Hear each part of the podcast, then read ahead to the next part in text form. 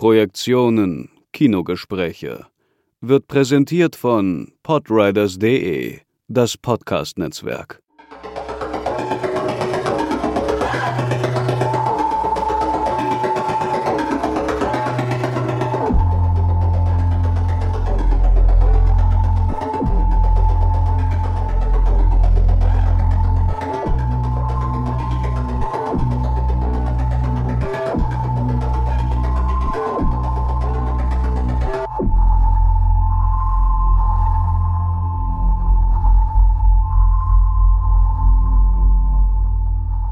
Michael Myers geht wieder um. Auferstanden aus den Flammen metzelt er sich in Halloween Kills durch Haddonfield.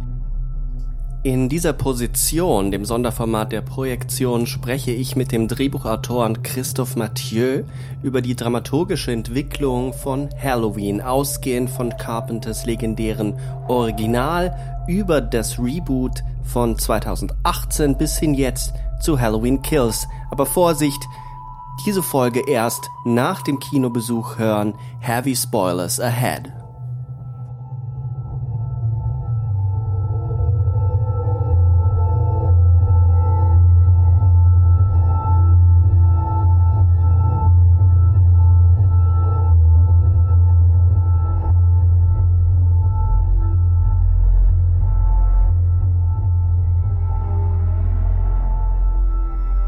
Heute startet Halloween Kills in den deutschen Kinos und das ist Grund genug für eine Position.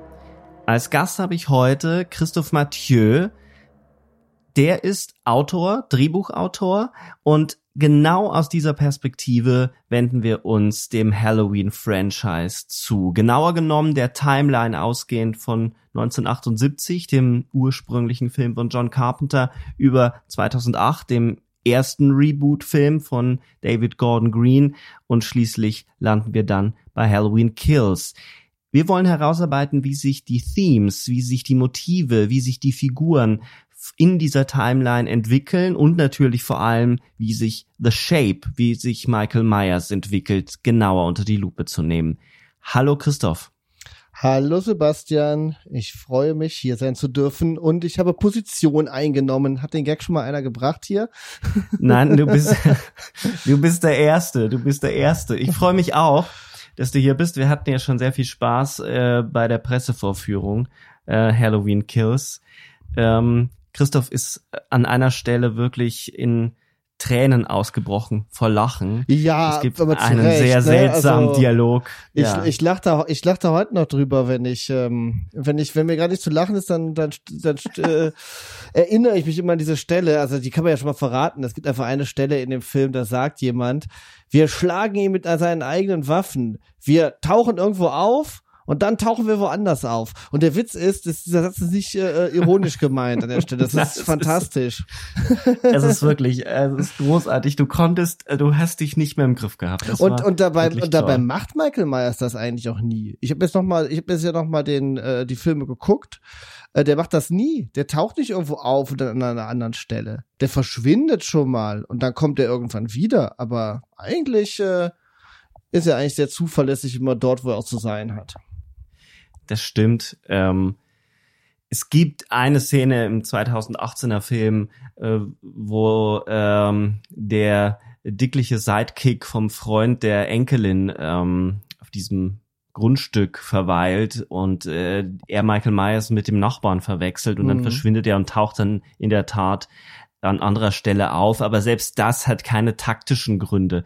Also es ist einfach, äh, Michael Myers ist ein Schatten, der umherwandelt. Mhm. Ähm, insofern macht das überhaupt keinen Sinn. Aber wir werden noch dahin kommen, was sich da alles so verändert über die Jahre.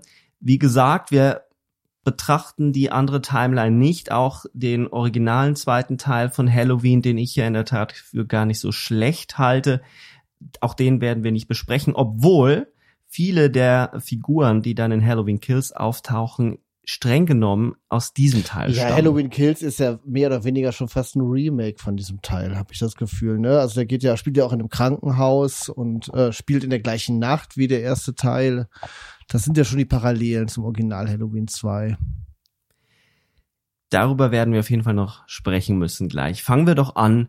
1978, John Carpenter dreht einen Low-Budget-Horrorfilm und hat damals wahrscheinlich selbst nicht geahnt, was er damit auslösen wird. Ein unglaublich erfolgreiches Franchise, ein unglaublich beliebtes Franchise mit äh, auch leider sehr viel beschissenen Film. Ähm, das wollten die ja dann 2018 korrigieren, aber 1978 dieser ikonische Film. Was mich beim erneuten Schauen beeindruckt hat, ist vor allem eins, wie hell dieser Film über lange Zeit ist. Hm. Die furchterregendsten Szenen für mich spielen sich hauptsächlich im Hellen ab, gar nicht dann im Haus. Das ist auch äh, nervenzerfetzend spannend. Aber es sind vor allem diese Stalking-Szenen. Geht es dir da auch so? Ja, du, das also ich habe ich hab sowieso tatsächlich Halloween immer als hellen Film tatsächlich im äh, Kopf gehabt. Das hat mich jetzt beim äh, Wiederanschauen nicht überrascht. Ähm, ich habe den Film sowieso schon sehr, sehr, sehr oft gesehen und ähm, mich hat immer schon fasziniert, dass Michael Myers eine Figur ist, die jederzeit überall, egal ob es hell oder dunkel ist, einfach bam irgendwo stehen kann und ähm, einen einen anguckt. Ähm, also das hat für mich immer den Reiz dieser Figur ausgemacht und ähm, ich habe auch ehrlich gesagt finde ich auch keinen einzigen Halloween-Film gut außer dem ersten, der wirklich ein Meisterwerk ist, den man immer wieder und immer wieder angucken kann und dann immer wieder erstaunt ist, wie gruselig der eigentlich ist und was für eine Intensität der hat. Aber ich habe den immer schon als Film äh, in Erinnerung gehabt, der, im, der sehr im Hellen spielt. Ähm, mir sind andere Sachen jetzt aufgefallen, wo ich den Film zum ersten Mal mit der analytischen Brille geguckt habe. Ich gucke den ja sonst immer als Fan und hm. bin eigentlich erstaunt, dass ich da wirklich bei dem Film immer immer noch und immer wieder aufs Neue auch gegruselt bin, dass der einfach eine Stimmung hat, eine Sogwirkung hat, ähm, die zeitlos ist und die immer funktioniert. Also das ist eigentlich das, was mich an diesem Film total fasziniert. Und das hat kein anderer Halloween-Film auch nur ansatzweise wieder geschafft. Woran würdest du denn diese Atmosphäre festmachen? Du, ja, ähm, also ganz oberflächlich betrachtet natürlich erstmal an der, an der ikonischen, an der ikonischen Maske, ähm, weil das ist einfach ein ganz klassischer Albtraum. Also ich kann mich daran erinnern, dass ich als Kind ähm, immer geträumt habe, ich würde verfolgt werden von ähm, gesichtslosen Männern, die äh, statt einem Gesicht einen Klettverschluss im Gesicht haben. mhm. Und ähm, ich glaube, dass jedes Kind in irgendeiner Art und Weise gesichtslose Figuren in Träumen hat und äh, dass das ein ganz, also wenn man das einfach muss es einfach nur mal googeln, dann sieht man, dass das ein ganz klassisches Albtraum-Szenario ist. Hm. Äh, der gesichtslose Mensch, der einen verfolgt und den hatte ich als Kind in einer Form auch und Michael Myers steht einfach dafür und ist einfach so ikonisch gelungen, ähm, dass das ähm, äh, dass das erstmal funktioniert. Da kommt natürlich dann die Musik hinzu, die ähm, niemals gealtert ist, die heute die auch hm. deswegen auch in allen Remakes immer zuverlässig wieder aufs Neue und nahezu unverändert äh, genutzt wird. Ja, und was die eigentliche Sogwirkung ausmacht und das und da sind wir auch wieder bei den Albträumen, bei der Dramaturgie. Also das habe ich jetzt zum ersten Mal, habe ich den Film auch daraufhin jetzt mal analysiert. Ähm, ist einfach, dass Carpenter die Figur Michael Myers als äh, kindliche Horrorfantasie oder ich würde sagen so als Anti-Peter Pan äh, sehr, sehr ernst nimmt und der Film tatsächlich deswegen eine Figur präsentiert, die in allem, was sie tut, in allem, wie sie angelegt ist, in aller Konsequenz, wie sie in dem Film ausgeführt ist, wirklich funktioniert wie die Figur aus einem Albtraum. Und ich glaube, dass dieser Film deswegen ja so sehr in die Seele geht und so sehr connected mit den Dingen, die wir irgendwo noch in uns tragen, aus der Kindheit heraus. Also du würdest es so verstehen, Anti-Peter Pan in diesem Sinne, als dass er ein kleines Kind im Körper eines Erwachsenen ist. Ja, also er ist ein, er ist ein kleines Kind im Körper eines Erwachsenen, der aber, das, der aber trotzdem nicht erwachsen werden will, der ein Kind geblieben ist. Äh, das ist auch in dem Film sehr gut angelegt. Also er, zunächst haben wir ja diesen Prolog, in dem wir diese der berühmte Prolog, ich gehe mal davon aus, dass alle Hörer und Hörerinnen den Film kennen, ähm, der berühmte Prolog, äh, der die Pointe hat, dass der äh, äh brutale Mörder, aus dessen POV wir den Prolog sehen, dass der ein Kind ist, äh, der Prolog sorgt halt dafür, dass wir die ganze Zeit dieses äh, unschuldig aussehende Kind in diesen Killer hineindenken müssen, weil wir ja kein mhm, Gesicht mhm. bekommen. Wir sehen ja nur diese weiße Oberfläche. Wir sind ja gezwungen, immer wieder uns daran zu erinnern, dass das, was in dieser, hinter dieser seelenlosen Maske steckt, eigentlich dieses unschuldige blonde Kind vom Anfang ist. Und, Zumal ähm, wir ja seine, sein Gesicht äh, nur in dieser Szene sehen als Sechsjährige, das sechsjährige Gesicht von Michael Myers. Später sieht man es so ein bisschen im Halbschatten für einen Bruchteil einer Sekunde. Ja, wir sehen ihn später eigentlich relativ deutlich, also viel deutlicher, als ich das in Erinnerung gehabt habe tatsächlich. Aber ähm, ja.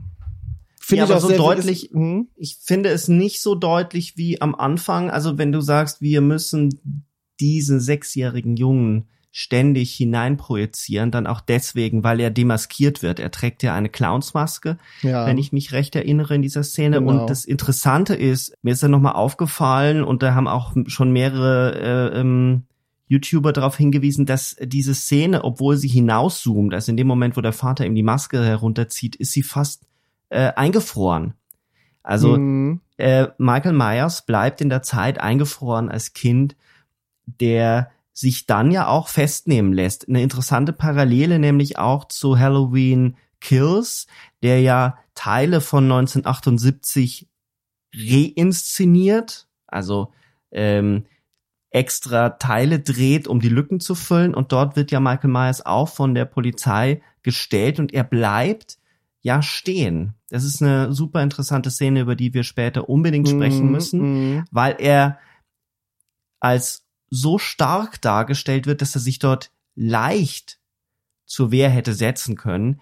Ähm, das erscheint mir immer noch als eines der größten Rätsel zu sein, aber es verweist eben auch auf dieses Stillstehen des Kindes, das äh, seine Tat vollbracht hat, nämlich die eigene Schwester zu ermorden. Ja, und er und äh, äh, Anti-Peter Pan äh, meine ich auch in dem Sinne, dass Michael Myers ein äh, Kind ist, das jeden, der es wagt, erwachsen zu werden, bestraft mit dem Tod.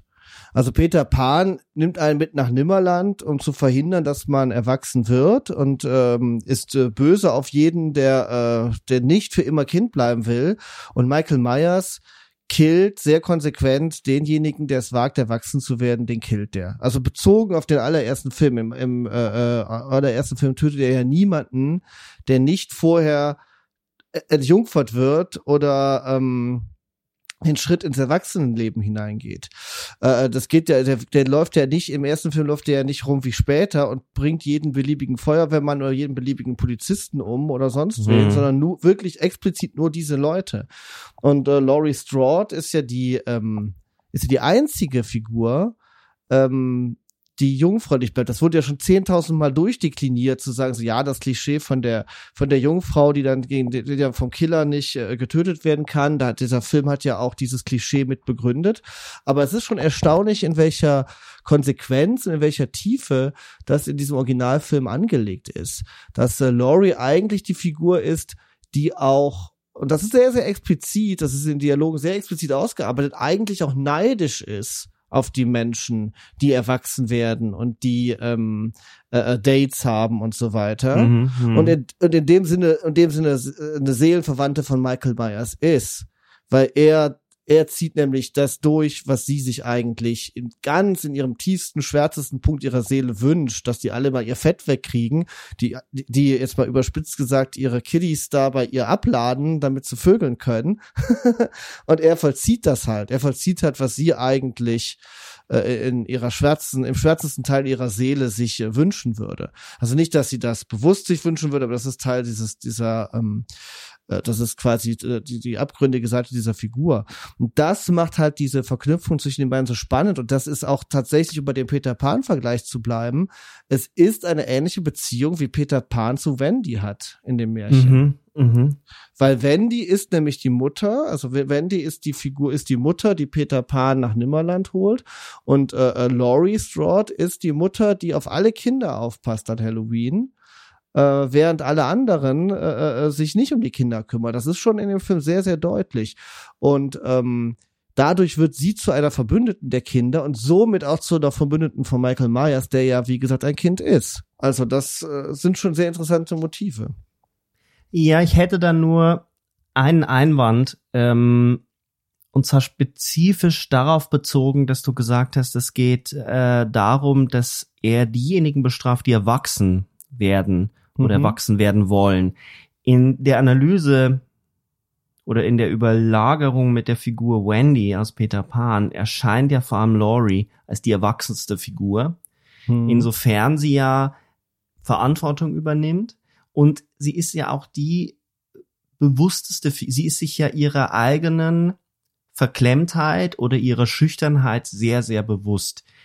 Ähm, du sagst ja ganz richtig, sie ist ja neidisch auf die anderen, dass sie Dates haben. Sie ist ja auch, sie begehrt ja auch Männer in dem Film, darüber spricht sie ja Mhm. aber irgendetwas steht ihr im Weg. Es gibt ein YouTube-Analysevideo. Ich habe leider den Titel und den ähm, Namen des YouTubers vergessen. Ich werde es dann auf jeden Fall verlinken. Der spricht nämlich davon, dass dieser erste Teil vor allem die Figur Michael Myers und Laurie über Repressed Sexuality verbindet. Dass beide nämlich eine unterdrückte Sexualität haben. Ja, natürlich, mit Sicherheit. Das ist ja auch das, was du gerade sagtest. Das ist ihre Verklemmtheit steht ihr im Wege.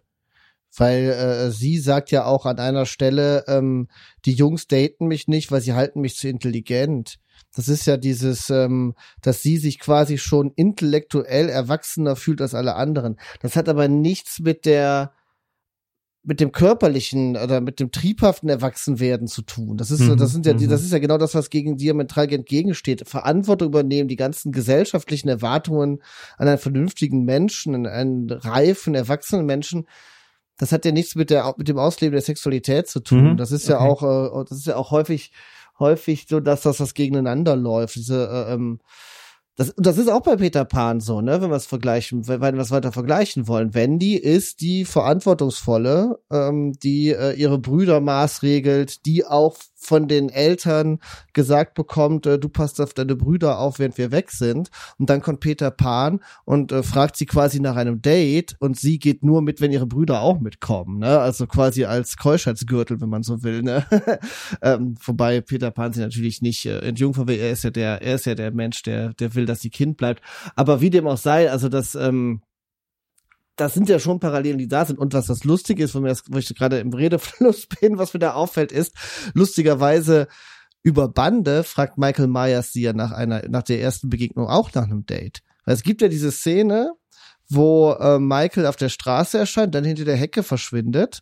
Und Mhm. dann geht die äh, Freundin zu der Hecke hin und sagt, ah, der Boogeyman fragt dich nach einem Date, der will mit dir ausgehen. Das macht sie Mhm. als Spaß, aber Laurie nimmt das in dem Moment ernst. Sie glaubt in dem Moment immer noch, dass der da steht und sie das, und das gefragt hätte.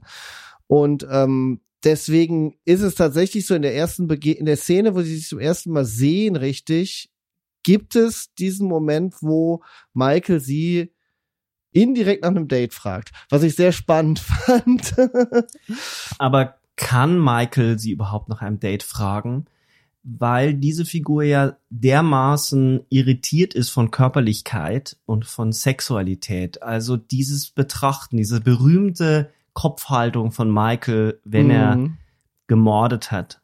Als würde er selbst das Werk bewundern, den Körper in seiner absolut toten Körperlichkeit bewundern.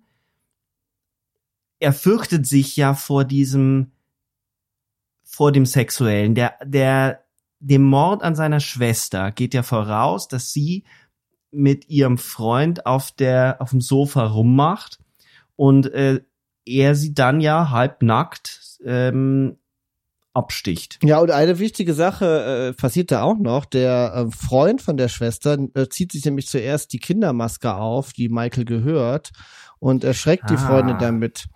Das heißt, er missbraucht quasi das Spielzeug, um die Freundin, um die Schwester zu verführen. Also ich glaube, dass das sogar der, der eigentliche zentrale Moment ist, wo, ähm, äh, wo Michael ähm, überhaupt den Mord, der Mordgedanke in Michael angelegt wird. Weil das Kinder und auch die Mhm. und auch die Maske, also auch die Maske eingeführt wird, weil die Maske ist ja zentral für ihn. Ohne die Maske scheint er nicht töten zu können. Genau. Genau. Das ist, äh, äh, ohne die Maske ist er ja gar nicht, äh, ähm, also die Maske macht das Ganze ja zu einem Spiel. Also er, wie ein Kind tötet er ja nur im Spiel quasi. Und in dem Moment, wo er quasi sich die Maske aufzieht, äh, äh, hat er die Power, äh, äh, das zu sein, was er will. Also ein Kind, was sich maskiert im Spiel, ist auch unsterblich zum Beispiel. Also im Endeffekt, Michael Myers ist ja ein Kind, was die Spiele einfach nur sehr konsequent spielt. Also das ist ja dieser ganze, dieser Klassiker, wenn Kinder miteinander spielen, dann kommt ja immer das Ding so, ich zerhau dich mit meinem Schwert, dann sagt der andere, aber ich habe mein Superschild, das wehrt das ab, aber ich habe mein Superschwert, das zerteilt dann Superschild und so weiter. Ne? Mm, also ja, ja, ja, ja, ich komplette, äh, ich, ich, äh, genau, richtig. Und das, und das ist ja das, was Michael Myers ist. Er ist ja ein, ein Kind, das unsterblich ist. Äh, weswegen ich das übrigens für einen großen Fehler halte in dem 2018er Film, dass Michael da schon äh, Morde begehen kann äh, auf seine Michael Art, bevor er die Maske trägt. Ähm, weil das äh, mhm, eigentlich keinen mhm, Sinn mhm, macht. Das ist die die Figur ist nur dann äh, dieser äh, in dem Moment, wo du ihm die Maske abziehst, ist er eben ein verängstigtes Kind. Das ist auch in dem Moment so, wenn Rory ihm am Ende die Maske abzieht, dann ähm, guckt er total fassungslos auf diese Maske und denkt so, hä, wie, wie konnte die mir jetzt diese Maske äh, äh, abziehen? Das gibt's doch gar nicht. Und dann zieht er sie auf und dann kommt überhaupt erst Loomis und er schießt ihn. Also er ist doch in dem Moment überhaupt nicht das absolut Böse, so wie Loomis das vorher beschrieben hat. Also er hat ja gesagt, ich habe die Augen von ihm gesehen und die sind so tief und schwarz und kalt und da mhm. stellt man sich ja wunders was vor, wenn man dem die Maske abzieht. Aber unter dieser Maske ist einfach nur ein verängstigter äh, äh, zu alt gewordenes Kind. Also wirklich ein Häufchen Elend. Und das ist, ähm, und deswegen, deswegen denke ich auch immer, dass das, was Loomis sagt, nicht, nicht stimmt. Ich glaube, im Prinzip ist Loomis, so positiv wie diese Figur dargestellt wird, ähm, aber im Endeffekt ist er quasi der Vertreter der schwarzen Pädagogik, wenn man so will. Er ist quasi derjenige, der sagt, du bist ein böser Junge. Aber so konsequent wie, äh, ähm, wie Michael Myers tatsächlich auch ein, äh, ein spielendes Kind ist, so konsequent ist, ist Loomis auch derjenige, der sagt, äh, du bist wirklich ein böser Junge. Der sagt nicht einfach nur, du bist ein böser Junge, der sagt, du bist das abgrundtief Böseste, was es jemals gegeben hat und so weiter. Und das ist, ähm, ich glaube, dass das eigentlich der Kern des Ganzen ist, dass das ein, äh, mhm. dass das ein Film ist, der äh, letztlich, in dem letztlich die positiv behafteten Figuren und das ist ja in diesen, in diesen Horrorfilmen aus der Zeit oft so. Das war bei Nightmare on Elm Street auch so. Die, äh, die Figuren, die uns positiv dargestellt werden, das sind eigentlich im, die wertkonservativsten und auch noch die, die quasi für die repressiven äh, äh Energien dieser Zeit stehen und so weiter, während die ähm, während die Mörder eigentlich die ähm, Rebellen sind und die Verbündeten der Kinder ich finde das, ich finde das, ähm, deine Interpretation von Loomis finde ich faszinierend, weil da zwei Dinge für mich klar werden. Oder sogar drei. Also das erste ist, dass ich schon immer, auch jetzt bei Halloween Kills dachte, also das absolut Böse. Wie viel bringt er denn um? Es sind vier Leute, die er umbringt. Fünf mit dem, mit dem Tankwart oder ja. diesem Mechaniker.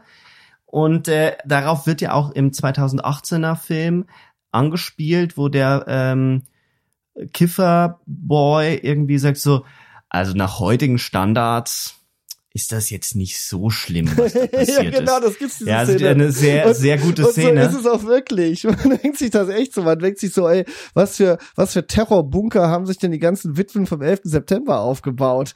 Wenn dir die Überlebende des Babysitter-Mörders schon so abgeht. ja, also, und ich finde das ja auch dann schon in der, im Original Carpenter-Film so irritierend, weil Loomis ja so sehr darauf beharrt, in die Augen des absolut Bösen geguckt zu haben. Wenn man das jetzt aber aufgreift, dass er ein Vertreter der schwarzen Pädagogik ist und er jemand, der dann auch in die Abgründigkeit des Kindes blickt, mhm. also das Kind, das ohne jegliche moralischen Bedenken Ameisen zerdrückt, ähm, ja genau, genau Käfer, so. Käfer auseinander ja. um zu sehen, was darin ist, wie es funktioniert. Und er macht ja nichts anderes. Ja, er nimmt völlig die ganze richtig. Zeit Menschen auseinander. Ähm, die sterben, das hat Konsequenzen, aber für ihn ist da kein Unterschied, ob er jetzt einen Käfer oder einen Menschen Ja, völlig absticht. richtig. Der muss, der musste Menschen töten, um sie zu verstehen.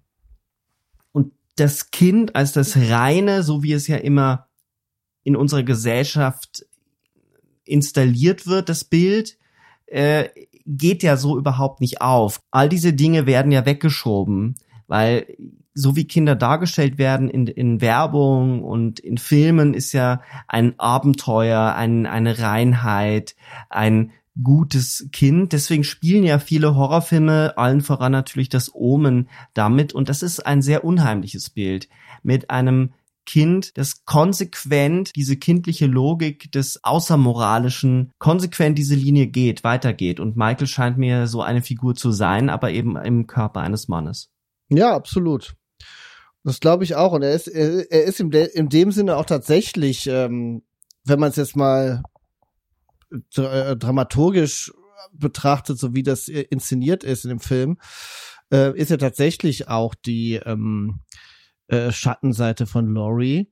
Alleine schon deswegen, weil er eigentlich nie wirklich als der Antagonist äh, ähm, inszeniert wird, sondern eher als äh, der zweite Held in dem Film. Also das ist auch das hat man in äh, das ist glaube ich auch das, ein, eine eine Einzigartigkeit in diesem Film, dass die ähm, Mordtouren von Michael eigentlich immer aus seiner Perspektive erzählt sind. Also es ist gar nicht so, dass das da immer die, äh, wir, wir, äh, wir Fieber mit dem Opfer mit und so weiter. Es Mhm. ist eigentlich immer, dass er irgendwo hinkommt und äh, das da macht und wir auch wissen, wo er ist und so weiter. Also es fängt ja mit diesem, mit diesem POV an. Natürlich gibt es dann ab und an diese Momente, wo man nicht weiß, ist er im Schatten oder so. Aber eigentlich wissen wir, eigentlich gehen wir immer mit ihm zu dem Haus, in dem dann gekillt wird. Und dann wissen wir so, oh, er ist da, oh, er ist da. Und dann gehen wir und dann äh, genießen wir Ja, schon wir fast. blicken, wir blicken auch durch die Fenster mit ihm. Genau, wir blicken durch die Fenster mit ihm und ähm, und die andere Figur, bei der wir perspektivisch sind, ist eben Laurie. Also wir nehmen diese die Perspektiven dieser beiden Figuren ein. Und ähm, äh, Mhm. ja, alleine da schon, alleine dadurch werden die schon zu ähm, zu Verbündeten, weil sie beide äh, äh, Anwälte des Zuschauers sind quasi. Das so deswegen äh, und das haben die späteren Halloween-Filme alle nicht mehr. Also du hast äh, du hast nicht du hast das gar nicht mehr, dass dass dass du mit äh, dass du gezwungen bist mit Michael zusammen äh, reinzugehen. Stimmt nicht ganz. Im 2018er Film gibt es die sehr gelungene Sequenz, die ja fast wie, wie von Carpenter gedreht wirkt, wo Michael Myers sich den, Michael Myers sich den Hammer schnappt.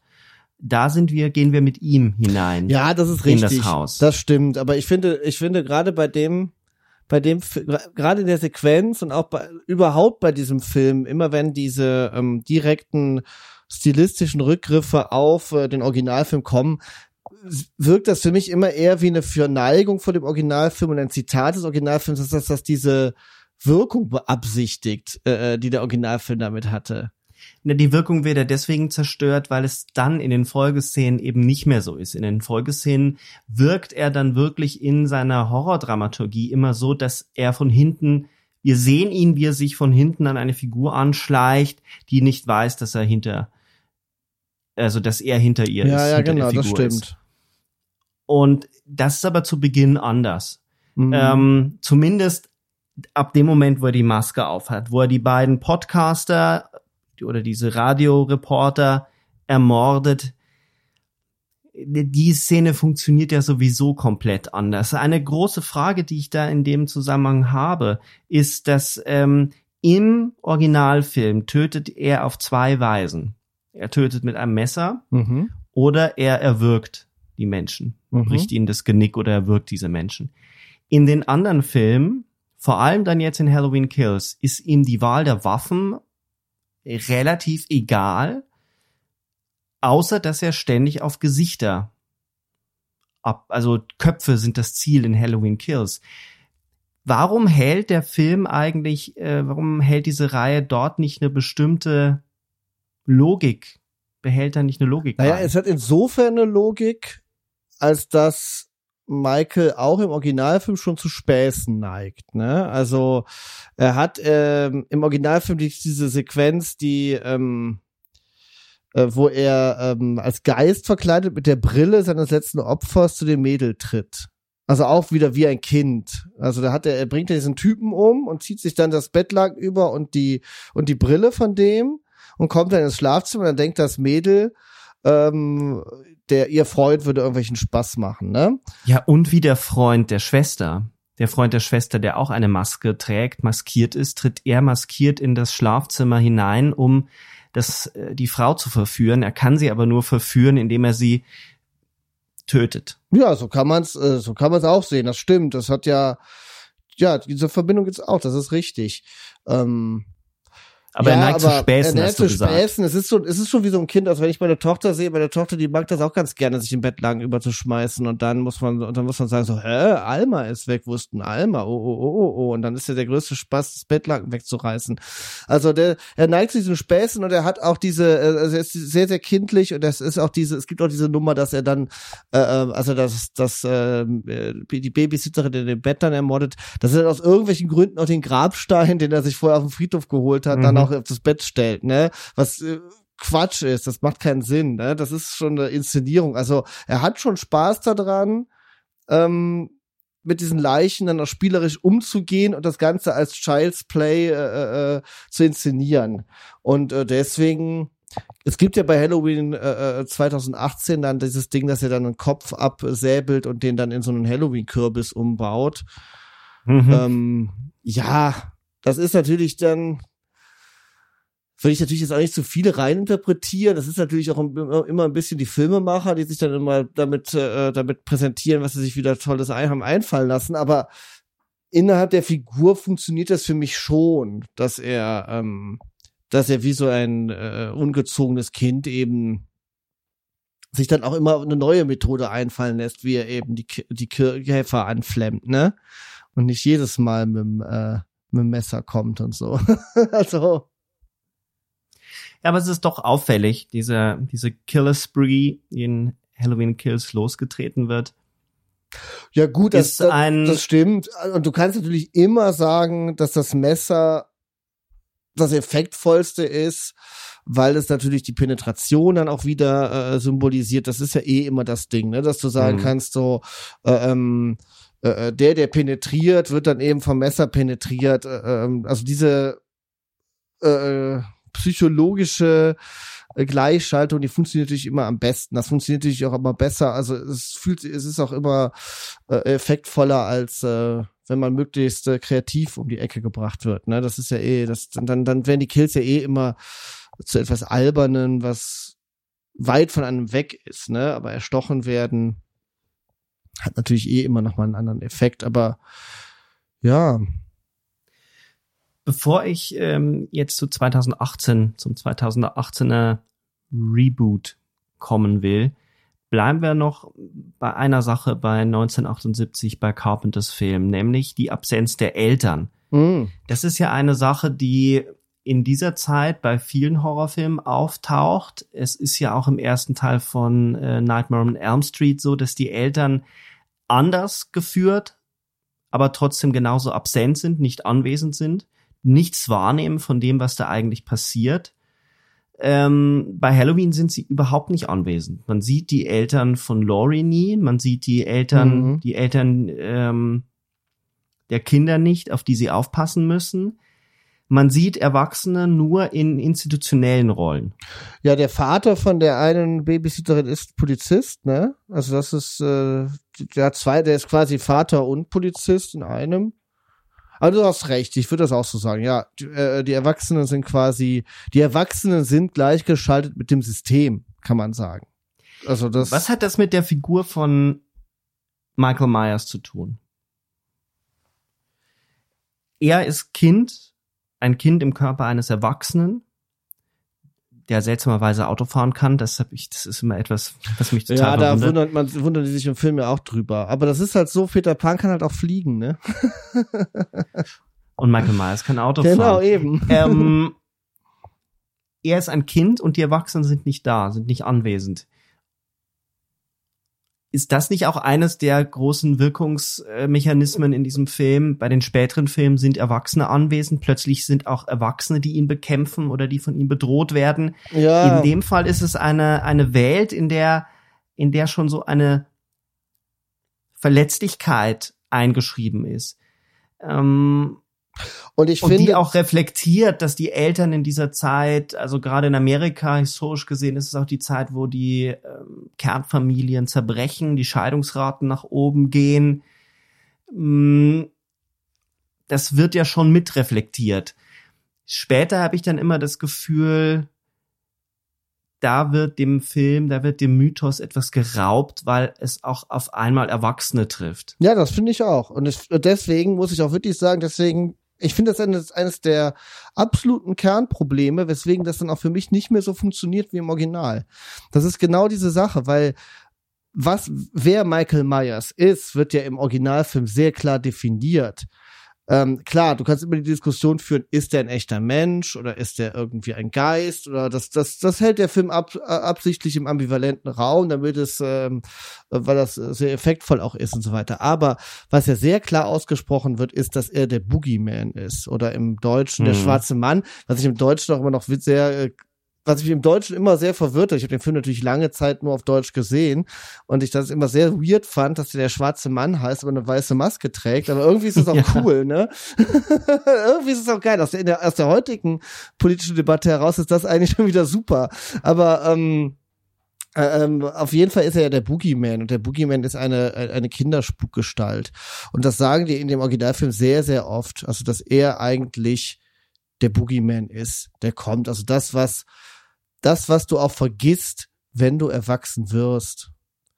Ähm, das ist ja, ähm, das ist ja, es gibt ja diese Szene bei äh, dem Pixar-Film Alles steht Kopf, ähm, wo die, ähm, wo das Mädchen diesen äh, Zuckerwatten-Elefant hat Ja, ähm, ja. der dann ähm, in dem Moment, wo sie dann den Entwicklungsschritt hin zum äh, Erwachsenenleben macht, also das ist ja dann wirklich dieses, ähm, wo sich das Gehirn, also der ganze Spielfilm spielt ja in dem Gehirn von diesem pubertierenden Mädchen. Wird er nicht mehr gebraucht und Genau. verschwindet. In dem Moment, wo Mhm. das Mädchen erwachsen wird, wird dieses, dieser Kindheitsfreund nicht mehr gebraucht und, und wird im Unterbewusstsein versenkt und verschwindet.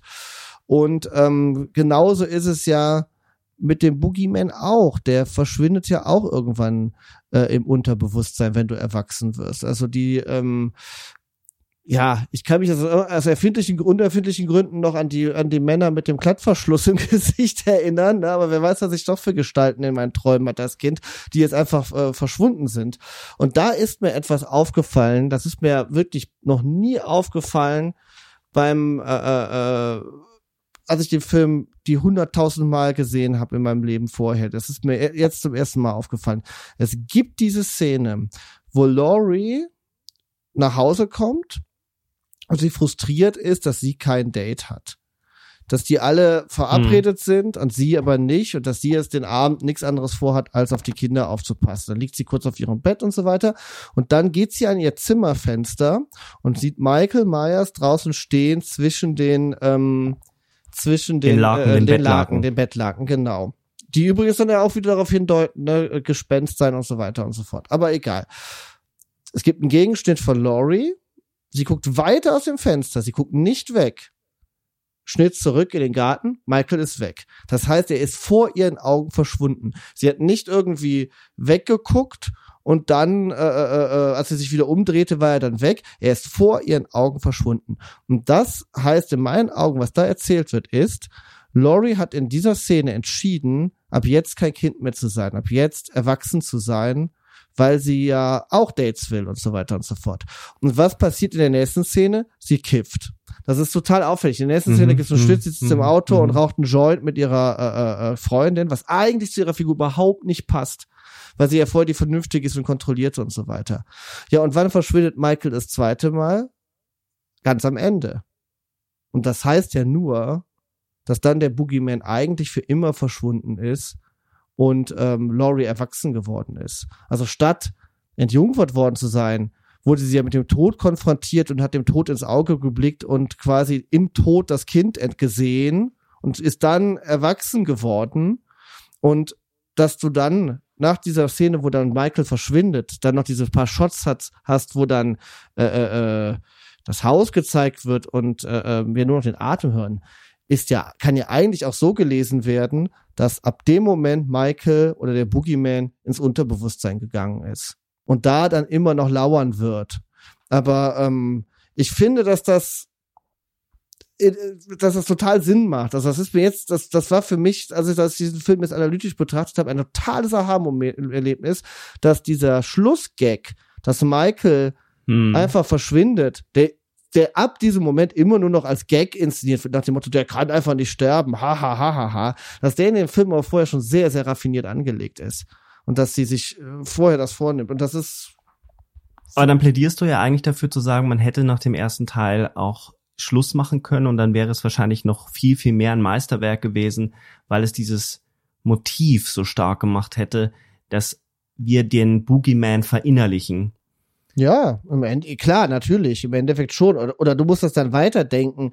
Ähm, also wenn man jetzt, äh, wir können dann ja gerne zum 2018er Motiv kommen, zum Film kommen, ähm, weil ich dann, ja, und deswegen funktioniert für mich der 2018er Film nicht so, wie er sollte, weil nämlich Laurie Strode in dem 2018er Film äh, die, die Lesart von Dr. Loomis auf Michael Myers hat. Sie ihn, ihn nämlich als das absolut Böse wahrnimmt, was in irgendeinem Gefängnis sitzt und dann irgendwann rauskommen wird und dann muss sie ihn halt bis aufs Blut bekämpfen. Und das finde ich zu simpel. Das ist dann so ein, so ein äh, Wrestling-Fight von zwei Popkulturfiguren, ähm, der nicht mehr ansatzweise diese Ambivalenz und diese subtile Brillanz vom Original hat, ne? Naja, gut. Man kann natürlich auch sagen, es geht um Trauma. Es geht, äh, es wird viel mehr aus ihrer Perspektive erzählt, das, was äh, diese Gewalt ihr angetan hat. Wenn man jetzt deiner Lesart, ähm, die mir sehr gut gefällt, erstmal nicht folgen will, sondern äh, sagt, es hat auch für sie diese Nacht bedeutet, stillgestellt worden zu sein. Mhm. Nicht ähm, es ist etwas nicht eingelöst worden und deswegen wie eine Art Zeitkapsel entstanden. Und wenn man, man könnte sogar noch so, so sagen, dass Loomis durch sein, durch sein Reden und durch seine schwarze Pädagogik da auch ganz viel beigetragen hat. So könnte man das ja auch rüber. Also du meinst im Endeffekt, dass das eingefroren in dem Sinne, dass äh, Laurie hätte sterben sollen und das ist verhindert worden und deswegen äh, hat sie das Gefühl, dass ihr Mord eigentlich nur vertagt wurde um 40 Jahre quasi und sie deswegen bis um die Zähne bewaffnet ist. Ja, also es ist insofern nicht eingelöst worden, als dass er die Figur nicht hat töten können, die er hätte töten müssen, um zufrieden zu sein. Also ja, es aber, geht aber, ihm, aber, es äh, geht ihm um eine Intensität oder es geht ihm um eine bestimmte, also es gibt ja die Lesart, dass es ihm um Reenactment des Mordes an seiner Schwester geht. Ja, aber dann hätte er sie ja, dann hätte er sie ja in das Meyers Haus äh, locken müssen. Und die, und die sind am Ende des Originalfilms ja. nicht im Meyers Haus. Die sind bis zu Halloween Kills nicht mehr im Meyers Haus. Also deswegen äh, mit diesem Reenactment-Gedanken ja, es gibt ja noch diese, diese mittlerweile jetzt nicht mehr kanonische Fortsetzung, wo die beiden dann Geschwister sind, ne, wo in Halloween 2 dann ja auch enthüllt wird, dass sie eigentlich Halbgeschwister sind. Da würde das dann wieder sehr großen Sinn machen. Mhm. Und ich fand auch tatsächlich, dass dieser Showdown in Halloween Age 20, der schon mal die Prämisse hatte, äh, äh, wir, wir tilgen alle Fortsetzungen und ja. äh, fangen dann nochmal an, äh, äh, dass der ist eigentlich, da gab es dieses ziemlich ikonische Bild, wo sich Michael und äh, Laurie durch diese, dieses runde, diese runde Küchentür angucken der, der hat das meiner Meinung nach auch gut gemacht, dass die ähm, diese Schicksalverbundenheit und dass sie eigentlich eins sind und dass das, was Glory verdrängen wollte, wiederkommt und sie ihren Sohn davor schützen will und sie overprotecting ist. Also da war sie, dieses overprotecting, sie war in Halloween Age 20 war sie eine overprotecting Mom, die ihrem Sohn nichts erlaubt hat und so weiter mhm. und so fort. Jetzt das, ist eine overprotecting Grandma. Ja, das hat mir für die, ja, aber die ist ja nicht overprotecting, die ist ja wie, die ist ja wie Sarah Connor, also nicht wie die Sängerin, sondern wie, wie, wie, wie die aus das, aus das Terminator, die, äh, die äh, Killermaschinen aus ihren äh, Verwandten macht, ne? Also klar, das, das ist nicht overprotecting, das ist ja das Gegen, das ist ja uh, overarming oder wie man es auch nennt. Aber ähm, also rein psychologisch gesehen ähm, macht die macht die Mutter, die ihren Sohn overprotected vor dem Killer, ein Stück weit mehr Sinn, weil es auch wieder dann mit dieser sexuellen, ja, was mit dieser sexuellen äh, Sache äh, äh, äh, mehr Sinn macht. Du willst nicht, dass deine Kinder, du willst nicht, dass deine Kinder erwachsen werden. Das, äh, das ja, aber man könnte ja sagen, dass sie, man kann jetzt in der 2018er Version, so wie sie anknüpfen, schon die Geschichte daraus machen, dass sie eben nicht erwachsen werden konnte oder nicht den Boogeyman nicht besiegt hat. Sie kann ihn nicht verinnerlichen, weil er da draußen immer noch rumläuft, weil eben nicht das eingetreten ist, wie du es, äh, wie es hätte sein können, wenn der erste Film mit dieser Szene geendet wäre. Man will es weitererzählen. Also erzählt man es so weiter, dass sie ist ja nie Mutter geworden. Also sie, natürlich ist sie Mutter geworden. Sie hat die Tochter und eine Enkeltochter, aber sie kann die Mutterrolle nicht ausüben. Sie ist das nie das ist ja der große Konflikt mit der Tochter. Ja, oder was natürlich, was ich dann schon wieder spannend finde, wo du das so sagst, ist, dass man da natürlich sagen kann, sie hat ihrer, ihrer Tochter ja die Kindheit geraubt, ne? Also das ist ja das, was die Tochter ihr auch vorwirft in dem Film, dass sie ja keine Kindheit hatte, sondern sich die ganze Zeit immer nur mit Knarren beschäftigen musste und, und sonst was. Und äh, deswegen mit der Mutter ja auch gebrochen hat am Anfang des Films. Also das hast Ja, aber es gibt die Szene, wo sie mit der Enkelin an diesem Footballfeld steht mhm. und sagt und ihr das Geld gibt, was sie von den Reportern bekommen hat. Und dann sagt sie ihr dazu so, ja, deine Mutter wird wahnsinnig werden oder die wird sich aufregen. Ähm, du sollst dir was Schönes davon kaufen. Und dann sagt die Enkelin, sie wird das wegsparen fürs College. Mhm. Und, und, dann lacht sie ja, Laurie, und meint, ah, also ich würde nach Mexiko fahren.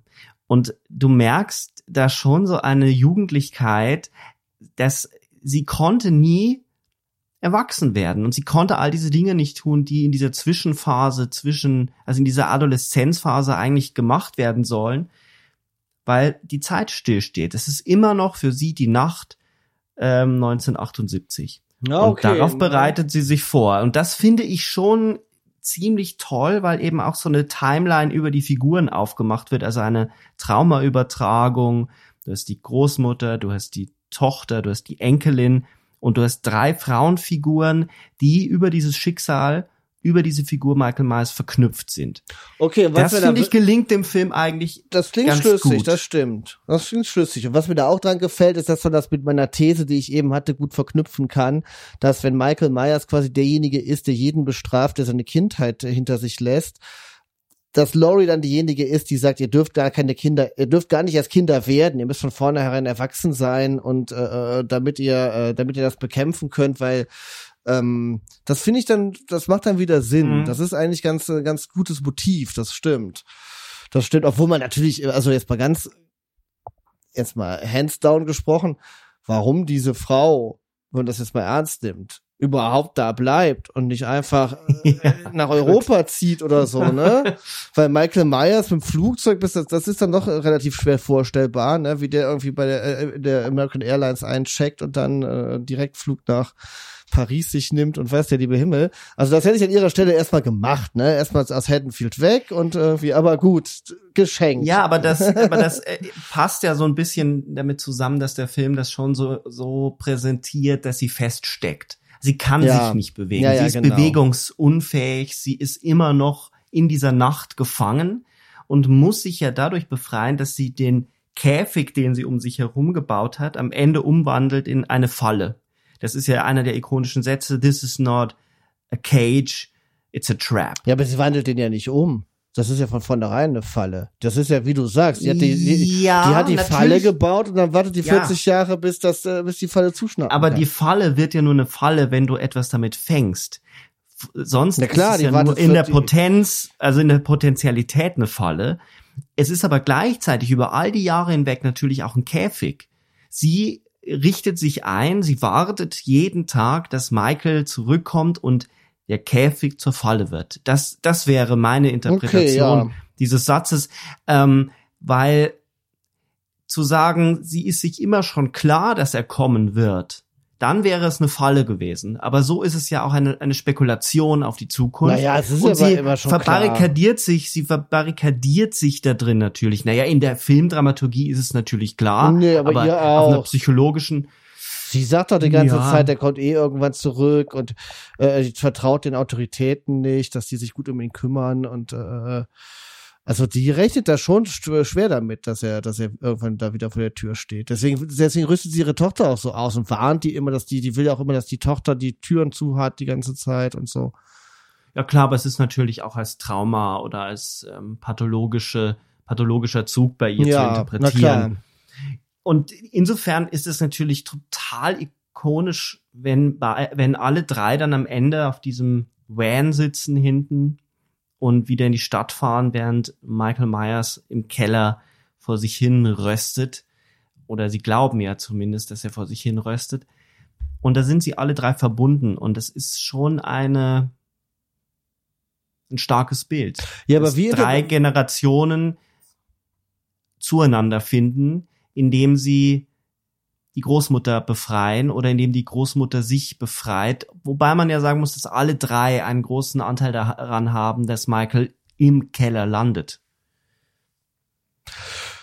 Ja, das stimmt. Ich habe ehrlich gesagt nicht bei diesem ikonischen Bild, was du gerade beschreibst, habe ich ehrlich gesagt nicht ganz kapiert, was das Bild damit aussagen will, dass dann die Kamera auf das äh, blutige Messer äh, schwenkt, das die Enkelin in der Hand hält. Ähm, weil der Film hört ja nicht damit auf, dass die Feuerwehr anrückt. Das hatte ich irgendwie so im Kopf, aber damit fängt ja der nächste Film an, dass die Feuerwehr anrückt Hm. und Nee, leider Ähm, fängt er damit nicht an. ja, ja, leider fängt er damit nicht an, aber ich hatte irgendwie, sag ich, irgendwie immer im Kopf, dass das auch das, der, der, die Schlusspointe von dem äh, 2018er ist, dass die Feuerwehr anrückt und sie ruft, äh, let it burn, let it burn, und dann kommt der An Abspann. Das ist ja nicht so. Die fahren ja weg und dann wird ja die, schwenkt die Kamera auf das blutige Messer, was die Enkelin in der Hand hat und das hat dann, dann setzt die Halloween-Musik ein, so als sei die Enkelin jetzt plötzlich Michael Myers geworden. Das habe ich nicht so ganz gerafft, was das, äh, Naja, sie ist doch nicht, nein, sie ist nicht Michael Myers geworden, aber äh, etwas, was dann äh, Halloween Kills versucht, sehr, sehr vorschlaghammermäßig nach vorne zu spielen, nämlich dass das Böse, dass die Gewalt auch in den Antagonisten oder in den guten Figuren liegt und dass äh, die, sie hat ihre Unschuld verloren. Ja, okay, ja, ja, okay. Da hast du recht. Das, das, das sagt das aus. Kann man, so- kann man so sehen, ja, das stimmt. Ja. Ich, Weil sie ist ja ausgenommen davon. Sie hat ja nur immer den Wahnsinn ihrer Großmutter mitbekommen. Sie kennt die Geschichte von Michael Myers, nimmt das aber alles eigentlich gar nicht ernst, weil die Mutter sie ja davon ferngehalten hat. Weil die Mutter schwer, auch schwer traumatisiert ist davon, dass sie dann als Zwölfjährige oder bis sie zwölf geworden ist, ähm, in einem Art Bootcamp, Michael Myers Bootcamp äh, gelebt hat mit einer wahnsinnigen Mutter, die von nichts anderes gesprochen hat und dann wird sie rausgeholt vom Jugendamt und äh, bricht ja eigentlich mit ihrer Mutter und erst in dem Moment, wo dieses Trauma wieder hineinkommt in die Welt der beiden, können sie sich eigentlich wieder als Tochter und Mutter begegnen. Das finde ich schon jetzt nicht Ja. so unclever dafür, dass, dass es sich eigentlich um einen Slasher handelt und dass diese Figur äh, als das absolut Böse beschrieben wird. Also da wird ein ganz anderer Fokus gelegt. okay. Das finde ich gelingt schon sehr, ich sehr ein, gut. ich, ich sehe ein, dass das funktioniert, wenn man die Figur Michael Myers so interpretiert, wie man das dann muss, also dass er wirklich das absolut unsterbliche Böse ist, also dass er im Endeffekt wie der Terminator ist, weißt du, wie Arnold Schwarzenegger, der programmiert loszieht und alles mordet, was ihm auf seinem Weg ist und äh, nahezu unsterblich ist und äh, du kriegst ihn nicht Aber im äh, klein gemacht. 2018er, im 2018er muss er das ja noch nicht sein, weil er wird ja befreit. Das ist, finde ich, ein bisschen holprig inszeniert. Äh, Da ist ja dieser zweite Dr. Loomis, also der Schüler von Loomis, der so fasziniert ist von Michael, dass er ihn in der freien Wildbahn morden sehen will und er will unbedingt wissen, warum er völlig- mordet und ist, was er dabei äh, empfindet. Aber okay, aber ja, klar. natürlich ist es hirnrissig, aber man muss ja, also die haben das so angelegt, was, was wollen die damit? Ja, was wenn ist der, das- der Film hat auch ist so ein bisschen dieses Thema, also die Faszination des Bösen, das schwingt bei den Podcastern mit, dass die das Böse erkunden wollen, der Psychiater will das auch.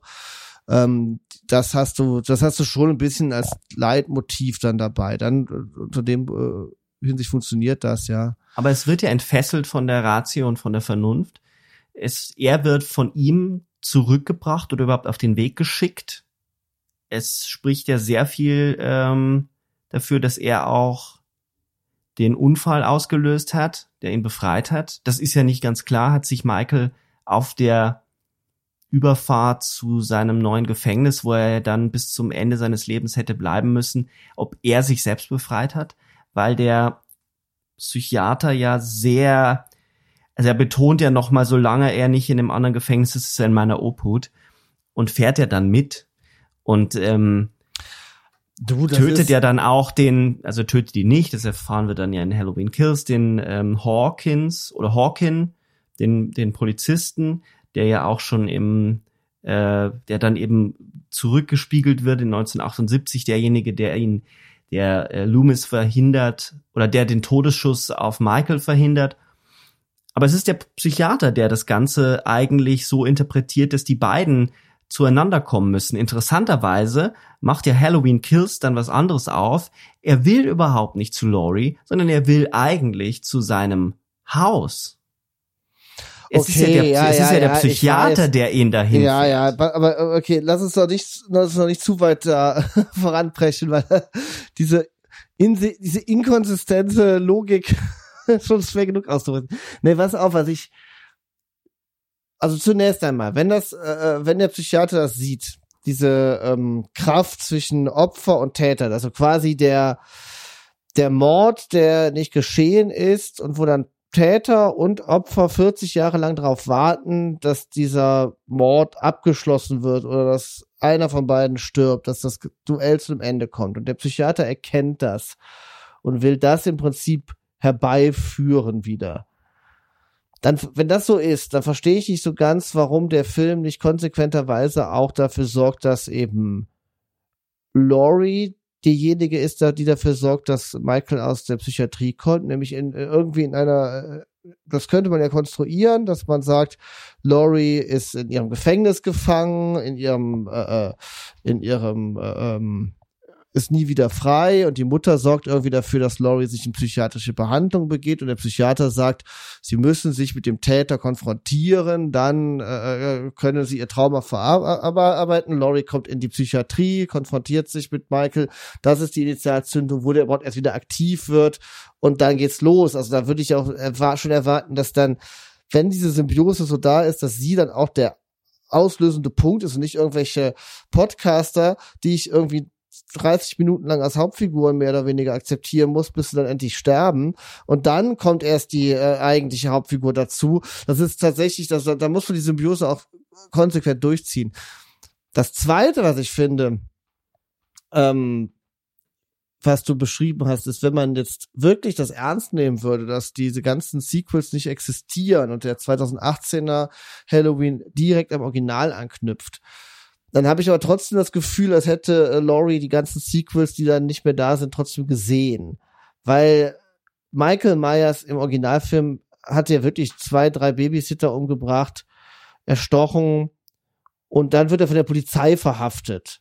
Das ist jetzt nicht so, als wäre der hier Mister, den kriegt man einfach nicht klein. Das ist, das, das, das gibt der Film einfach da nicht her. Und dann ergibt das gar keinen Sinn, dass die da so eine, so eine äh, äh, Festung hochzieht, weil sie glaubt, dass man den Typen nicht alle bekommt. Also das ist eigentlich super strange. Das kann sie nur, das kann sie nur denken, wenn sie alle Sequels kennt. Weil das, weil der, weil der Mythos, den dieser Film immer noch dann mitschleppt, der ist einfach zu groß. Und das ist auch, ähm, und das macht keinen Sinn. Das macht, wenn man, also das, die, diese, dieser Film ignoriert nicht ernsthaft alle Sequels, die danach kamen. Dieser Film schleppt alles, was sich da irgendwie angesammelt hat, mit. Und jeder. Ja, weil er, ja, ja, weil er vor allem halt die, die popkulturelle Figur, die Ikone Michael Myers aufgreift und das dann mitschleppt. Du Total. hast vollkommen recht. Das ist auch etwas, was mir bei Halloween Kills dann extrem aufgefallen ist. Ähm, wenn er wirklich dann das ist, was er in Halloween Kills wird, mhm. nämlich eine Kraft, die sich ernährt von der Angst. Mhm. Auf das verweist ja am Ende Halloween Kills. Warum ist er nicht vorher schon ausgebrochen oder warum hat er sich damals dann eben der Verhaftung nicht widersetzt? Also da sind schon extrem große Logikfehler drin und mir hätte es wesentlich mehr gefallen, das weiterhin ambivalent zu halten und in die in diese Richtung hatte ich eigentlich den 2018er verstanden, dass er ihn, dass er diese Ambivalenz beibehalten will. Aber dann versteht man natürlich nicht, und in der, in dem Dilemma ist man, warum sie sich so eine Festung aufbaut, sie könnte auch einfach Alkoholikerin sein, irgendwo anders leben und ihr Leben nicht auf die Reihe bekommen. Nein, sie bereitet Ja, ja, sich in richtig. der Tat militärisch Also, auf. wenn man den Originalfilm so ganz ernst nimmt, müsste sie eigentlich so, so voll die harte Puritanerin sein, ne? die die äh, äh, Sex von der Ehe ablehnt und, und äh, total zum äh, äh, zum konservativen Ja, Glauben gefunden hat. Sie dürfte keine Tochter haben. Ich, ich habe mir das total. auch einmal schon gedacht, weil es wird ja gesagt, sie hätte zwei Ehen in den Sand gesetzt. Und ich dachte auch erstmal so, hm, eigentlich müsste genau, eigentlich müsste Laurie keusch sein und der Psychiater sagt irgendwann so, gute Frau Strode, Sie sind jetzt 50 Jahre alt. Jetzt gehen Sie mal mit irgendwem ins Bett. Dann hat keinen Zweck mehr und dann macht sie das und in dem Moment befreit sich Michael Myers. das das wäre konsequent. Aber die, ähm, äh, ja, aber was, was, ist, was das Mythische anbetrifft und so weiter, da finde ich auch, dass der Film das auch, das schon sehr verräterisch ist in einer der ersten Szenen, wenn die Psychiater zu ihm da in die äh, psychiatrische Klinik kommen und äh, der ein, äh, äh, ich meinte die, die Podcaster und dieser eine Podcaster hm, dann die äh, Maske, die Maske holt ja. und er da nicht drauf reagiert, aber alle anderen Verrückten irgendwie abgehen, als wäre ja gerade der Gott, der der Gott des Bösen erschienen und sie müssten dieser Maske jetzt huldigen und äh, äh, als würden die alle diesen Mythos kennen und so weiter. Und es ist ja wirklich so. Der Typ hat irgendwie drei Teenies getötet. Das ist wirklich ein Witz, dass der, dass der da in dieser psychiatrischen Klinik sitzt und alle denken, das ist ja irgendwie, also krasser geht's nicht mehr, ist ein bisschen weird. Und dass dann diese Maske äh, äh, behandelt wird wie äh, äh, der Gott des Bösen. Naja, also es, es, es, macht nur dann Sinn, wenn du den, den Mythos mitdenkst. Ansonsten ist es, äh, ist es Quatsch. Und, und Michael selber, die Figur aus dem Originalfilm, wenn man die ernst nimmt, dem ist die, dem ist die Maske scheißegal. Der hat nicht eine bestimmte Vorliebe für eine bestimmte Maske. Der, der, der bricht in ein Kindergeschäft ein in dem Film und klaut sich eine Halloween-Maske. Das ist Zufall, dass es diese ist der ist später mit einem Bettlaken Laken maskiert und so. Das ist dem scheißegal. Der ist, der, der, es ist Mhm. ihm nur maskiert, da, es ist ihm nur wichtig, dass er maskiert ist. Es ist nicht so, dass er eine bestimmte Maske hat, die es dann sein muss. Das ist halt, die ist halt ikonisch geworden durch die Filme. Also deswegen von seiner Metaebene kann dieser Film sich einfach nicht lösen. Das ist das Ding. Und was ich dann übrigens auch noch sehr interessant finde, bei beiden äh, Sequel-Filmen, bei Halloween 2018 und bei Halloween Kills, ist, dass ja dort Michaels Gesicht niemals zu sehen ist. Dass sich sogar der Podcaster äh, so hinstellt, dass er nur seinen Hinterkopf sieht am Anfang, obwohl er genauso gut sich vor ihn stellen könnte. Das ist völlig unbenommen. Und äh, man das Gesicht niemals sieht und später sogar so weit geht, dass die Figuren im Film das Gesicht sehen, der Zuschauer nicht, das Gesicht immer unscharf bleibt, also dass das Gesicht mystifiziert Mhm, wird. mhm. Und das ist natürlich im Originalfilm nicht so, weil der Originalfilm hat genau das als Pointe, dass man das Gesicht sieht und man sieht, das ist ein Kind.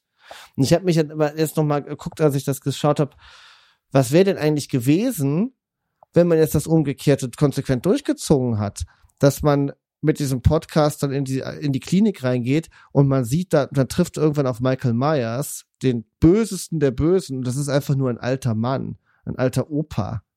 Und man hat dann das Umgekehrte, also so wie wir es gesagt haben, dass man im Originalfilm gezwungen ist, in diese Killer immer das unschuldige Kind reinzudenken, dass wir dann gezwungen werden, in diesen Killer immer diesen klapprigen Opa reinzudenken. Das wäre ja genau das wäre von der anderen Seite kommend aufgerollt, ne? Aber das wäre doch interessant gewesen. Vor allen Dingen, wo ja Laurie Strode auch äh, äh, eine alte Oma ist, ne? Also das, was bedeutet Also eine, das?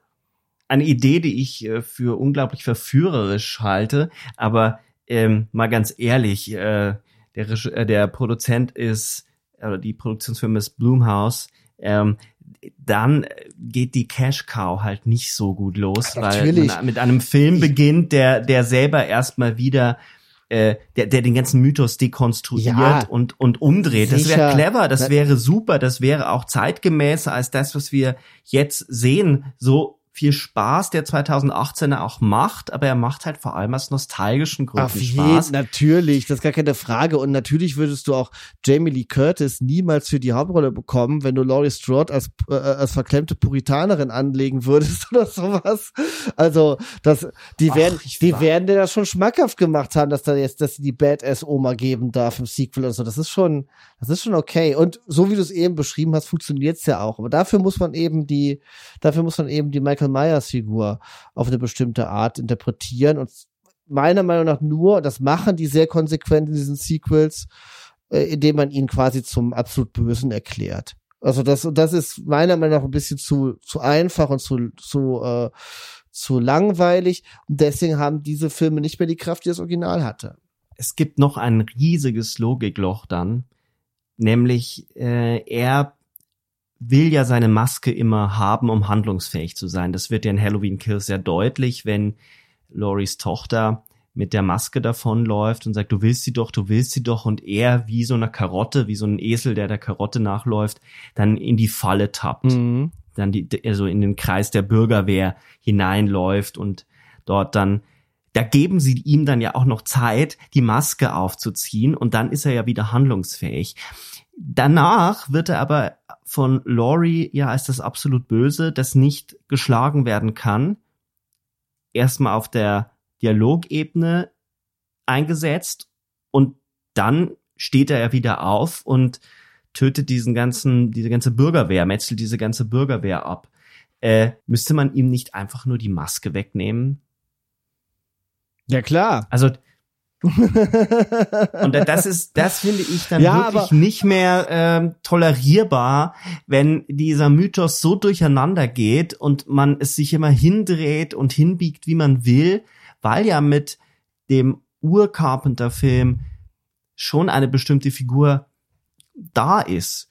Und warum, also dann ist der Mythos die Maske oder wie, wie kann ich das verstehen? Wie soll ich das verstehen? Für, das ist für mich eines der größten Probleme, diese Szenen, die in sich keine, also die in sich schon immer den Mythos zelebrieren. Dann darf er in Slow Motion die Maske aufziehen. Darauf spielt auch die Szene mit den Podcastern in dieser Anstalt an. Unglaublich aufgeladen. Ich meine, die Szene macht Spaß, die ist toll geschossen, die sieht wunderbar aus, aus diesen, diesem Schachbrettartigen, äh, sehr expressionistisch, Mhm. aber sie, sie zahlen dort auf den Mythos ein. Und genauso die Szene bei Halloween Kills, wo er fast brennend aus diesem Haus heraustritt in Slow Motion. Ähm, mir ist das ein bisschen zu dick ja, aufgetragen. okay. Das ist ja, das ist ja eh die, äh, die Regeln werden da ja ähm, so angepasst, wie es dann individuell gerade gebraucht wird, weil klar, in Halloween Kills ist es das Ding, dass er ohne die Maske dann nicht mehr handlungsfähig ist. In Halloween 2018 ist er aber sehr handlungsfähig ohne Ja, die Maske. stimmt. Also da, Äh, äh, Habe ich jetzt gar nicht dran gedacht. ja, ja. da ähm, macht er ja da da da da, da gibt's ja diese diese Szene, wo die Podcasterin auf der Toilette ist und er die Zähne von dem Typen da äh, über die Toilette schmeißt. Ähm, das macht er ohne Maske. Ja, und das ist halt der Unterschied. Weißt du, im Originalfilm ist Michael Myers in dem Sinne auch nicht konsistent. Man weiß nicht, ist er ein echter Mensch, ist er ein Geist, ist er ein Boogeyman, ist er, es ist, äh, es ist interpretierbar, aber er ist als psychologische Macht, als äh, Präsenz, äh, als Albtraumfigur ist er stimmig. Und das ist der Hm. Unterschied. Und das hinzukriegen ist halt mega schwer, äh, ähm, weil man nicht auf die Idee käme, bei dem Originalfilm Michael Myers jetzt die, die Logik allzu groß zu hinterfragen.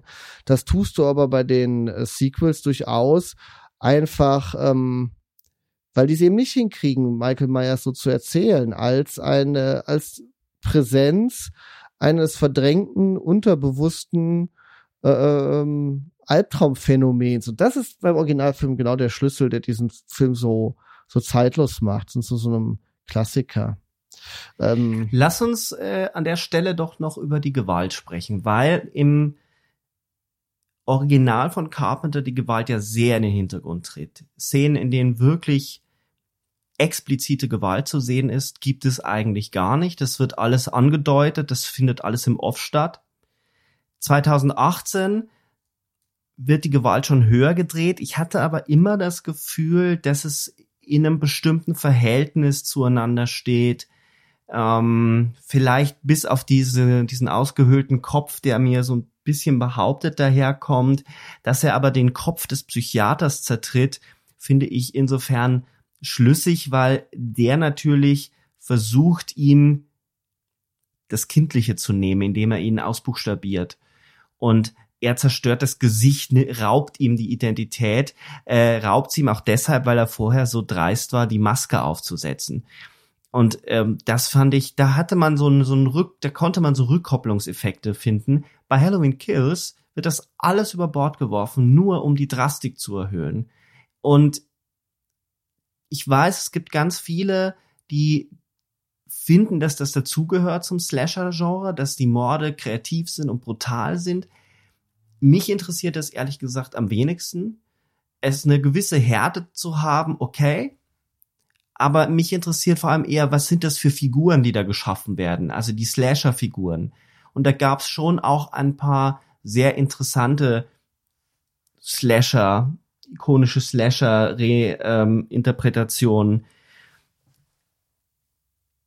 Für Michael Myers brauche ich aber diese brutale Gewalt nicht, zumal ja zwei Szenen auch noch fast explizit aus anderen Filmen geklaut sind, die aufgrund ihrer Brutalität ähm, auch überhaupt so überzeugen. Das eine ist die Szene am Anfang, wo er dem Feuerwehrmann diese Säge, diese Kreissäge, diese Handsäge ins Gesicht drückt. Das ist eins zu eins aus dem, wenn er, wenn da noch eine Blutfontäne nach oben steigen würde, wäre das das Evil Dead Remake. Und die Treppenszene, wo er den Kopf des Freundes der Enkelin ähm, traktiert, den Kopf zwischen die Sprossen drückt und dann ähm, ihm das Genick bricht. Äh, die Szene gibt's fast eins zu eins bei High Tension, aber noch um also hundertmal brutaler und ähm, konsequenter. Ähm, diese Gewalt scheint mir wirklich als ein Mittel, um alle Lücken, um all diese, diese, um die fehlende Handlung zu überspielen, in Halloween Kills vorhanden zu sein. Ja, mit Sicherheit, ne? Ähm, also, wenn, wenn wir jetzt, wenn wir jetzt die Frage so, wenn ich die Frage jetzt so verstehe, dass du sagst, dass du sagst, ist diese Gewalt nötig? In dem Sinne, tut sie dem Genre gut, fügt sie dem Genre, fügt sie der Story was hinzu? Da würde ich jetzt aus rein dramaturgischer Sicht einfach mal von der Figur jeweils ausgehen. Das, auf das wollte ich eigentlich hinaus. Ich wollte okay. sagen, ähm, brauchen wir sie für Michael Myers? Brauchen wir diese Gewalt für Michael Myers oder zerstört diese Gewalt nicht die Figur Michael Myers? Also es ist ja so, ne? Also Michael Myers tötet ja nicht aus Lust am Töten, wenn man ihn jetzt richtig, wenn man ihn jetzt so verstehen, wie wir es im Original sehen, sondern ja, weil er, weil er ein Forscher ist im Endeffekt, weil er im Prinzip ein Kind mit einem Empathieproblem ist, was äh, erstmal den Menschen töten muss und sich dann in aller Ruhe die Leiche anzugucken, weil dann bewegt er sich wenigstens nicht mehr, dann kann man schon mal alles genau erforschen, warum ist der Mensch überhaupt so, wie er ist. Also wie, wie, wie das Kind, das den Käfer tötet, aber eher so aus so einem, ja, wie so ein, wie so ein Nerdjunge, ne, der die Käfer eher sammelt, als dass er sie, also der will die jetzt nicht unbedingt, ähm, unbedingt, äh, äh, äh leiden sehen. Das ist nicht, das, ist nicht der Hauptantrieb. Ich weiß, dass ich eben schon mal in eine andere Richtung argumentiert habe, aber wenn die Figur ganz annimmt, äh, äh, ganz äh, äh, ernst nimmt, ist das, wenn das, äh, wer Michael Myers dieses Kind mit dem Empathieproblem. Freddy Krüger zum Beispiel wäre eher das hyperaktive Kind, was äh, möglichst, äh, was die ganze Zeit Amok läuft, was so wie Bart Simpson immer Böller in irgendwo reinwerfen will und sehen und möglichst geile Explosionen sehen will. Bei der Figur erwarte ich komplett, dass jeder Kill komplett ähm, äh, abgefahrener ist als der letzte, dass der spaßig ist auch, ne? Ähm, weil er quasi, weil, weil, weil Freddy quasi ähm, so ein Excitement-Character ist, der, der aus Spaß tötet. Und dann hast du ähm, so jemanden wie Jigsaw, der die Leute in diese äh, Fallen lockt, Und der ist ein Sadist. Der will ja das, der will ja durch Sadismus die Leute läutern. Wenn man so will. Also da ist es ja quasi der, der pure Sadismus zu sagen, ich setze dich in eine Situation, die so asozial für dich ausgehen wird, dass ich Freude daran haben werde, dich dabei leiden zu sehen. Aber, aber nicht aus so einem Excitement-Motiv äh, äh heraus wie, äh, äh, äh, wie Freddy Krüger, sondern aus der Perspektive eines mega asozialen Lehrers heraus. Ne? Ja, wenn ich da kurz einhaken darf, ich lese Jigsaw ein bisschen anders. Ich lese ihn nicht als Sadisten, sondern wenn dann überhaupt als moralischen Sadisten. Ja klar. Und insofern machen dann nämlich diese ausgeklügelten Fallen in ihrer in ihrer Spektakelhaftigkeit finde ich wenig Sinn. Ich bin kein so wirklich großer Freund des Saw-Franchise, weil sich etwas einstellt, nämlich die Sus so, so eine Form von Suspensehaftigkeit der Gewalt, dass die Fallen ja immer vorher abgefahren werden, dass man ungefähr als Zuschauer schon erahnt, was jetzt gleich passieren wird, in welche Richtung die Dominorei laufen wird, welche Glieder abgerissen werden und so weiter. Und wenn man die Figur Jigsaw nämlich ernst nimmt, und das macht, finde ich, der erste Teil noch relativ gut, äh, dann braucht er gar nicht diese unglaublich spektakulären Fallen, weil er selber sieht das ja auch überhaupt nicht. Es ist ein, ein ganz komisch dramaturgisches Problem, finde ich, was ähm, mm. Saw hat, aber ich gehe insofern mit, dass Saw, wenn man ihn als eine Killerfigur äh, ernst nimmt, natürlich ganz anders funktionieren muss und auch die Gewalt ganz anders gelesen werden muss als eben Michael Myers.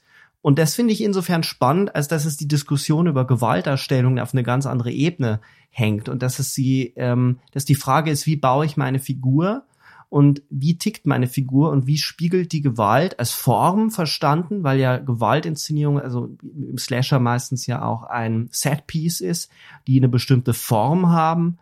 Ähm, wie spielt diese Form zurück auf die Form meines äh, oder auf die Innerlichkeit meines Killers. Ja, und das ist ja genau, diese Gedanken werden sich dann aber, die werden, die machen die, die Filme machen ja noch bei den Originalfilmen, wie beim zum Beispiel bei Saw oder beim ersten Halloween äh, äh, werden ja genau diese Gedanken gemacht. Da werden die äh, Mordarten ja, sind, kommen ja komplett aus der Figur raus und das ist total dicht und macht Sinn. Später sind ja diese Geschichten nur noch Hüllen dafür, ja, Brot und Spiele quasi anzubieten. Also dieses, dieses, ähm, ich habe Spaß daran, das zu gucken und ich will jetzt eine besonders tolle Explosion sehen. Also das mm, ist ja so, mm, weißt du, mm. weißt du, der Halloween Kills ist dann ja so, als würden nur Freddy Krügers im äh, Publikum sitzen, äh, die auch was zu sehen bekommen wollen. Und da muss die Figur eben sich dem Publikumswunsch unterwerfen. Dann ist das, da, da, darum geht's dann ja. Da wird ja keiner mehr in den Drehbuch-Sessions sitzen. Da wird ja wirklich, da wird ja, da wird ja losgelöst von der Figur und losgelöst von der Handlung sich die äh, Mordart ausgedacht und dann wird gesagt, so ja, das kaufen die Leute schon, wird schon passen. Und das macht natürlich aus Filmen Trash-Filme. Das ist so, so einfach geht's ja. Ja, und, und die Gewalt hat nicht mehr diese Tiefe wie im ersten Film, weil ich auch nicht nachvollziehen kann, warum er in diese ganzen Häuser reingeht. Bis auf das eine Haus, nämlich dieses ähm, schwule Ehepaar, das in seinem Haus wohnt. Das macht Sinn. Aber mhm. alle anderen machen überhaupt keinen Sinn. Was nee, nee, soll er sich dort holen? Man sieht ihn weder irgendwann mal essen. Ich meine, das wäre ja auch eine spannende Variante mal gewesen, ihn zu brechen als Figur und Michael Myers auch als, also man könnte fast sagen, ihn ein bisschen mit der Rob Zombie Figur zu verbinden, dass er auch essen muss. Ähm, dann hätte man einen Grund gehabt, dass er zum Beispiel dieses Ehepaar umbringt, die, die, die mit der Drohne da so rumalbert. Ähm, ja, aber das macht ist überhaupt keinen Sinn, außer dass halt Zeit vergeht und dass man einen scheinbar spektakulären Mord inszenieren ja, ja, kann. das Zirkuspony muss halt mal noch durch ein paar Manegen geführt werden, ne? Das ist so, so ist es ein bisschen. Dass er, ich glaube, da braucht man auch gar nicht so viel rumzuinterpretieren. Es ist ja wirklich, da ist ja wirklich nicht mehr dahinter als nee, wir bauen eine Arena nicht, nee. und schicken hm. da die äh, äh, beliebte Figur rein und dann macht die mal ein bisschen äh, Kill-Performance was ja dann auch wieder das interessante, der interessante Punkt ist, dass Hallo, also das ausgerechnet Halloween Kills ja in anderen Szenen Gewalt unglaublich ernst nimmt.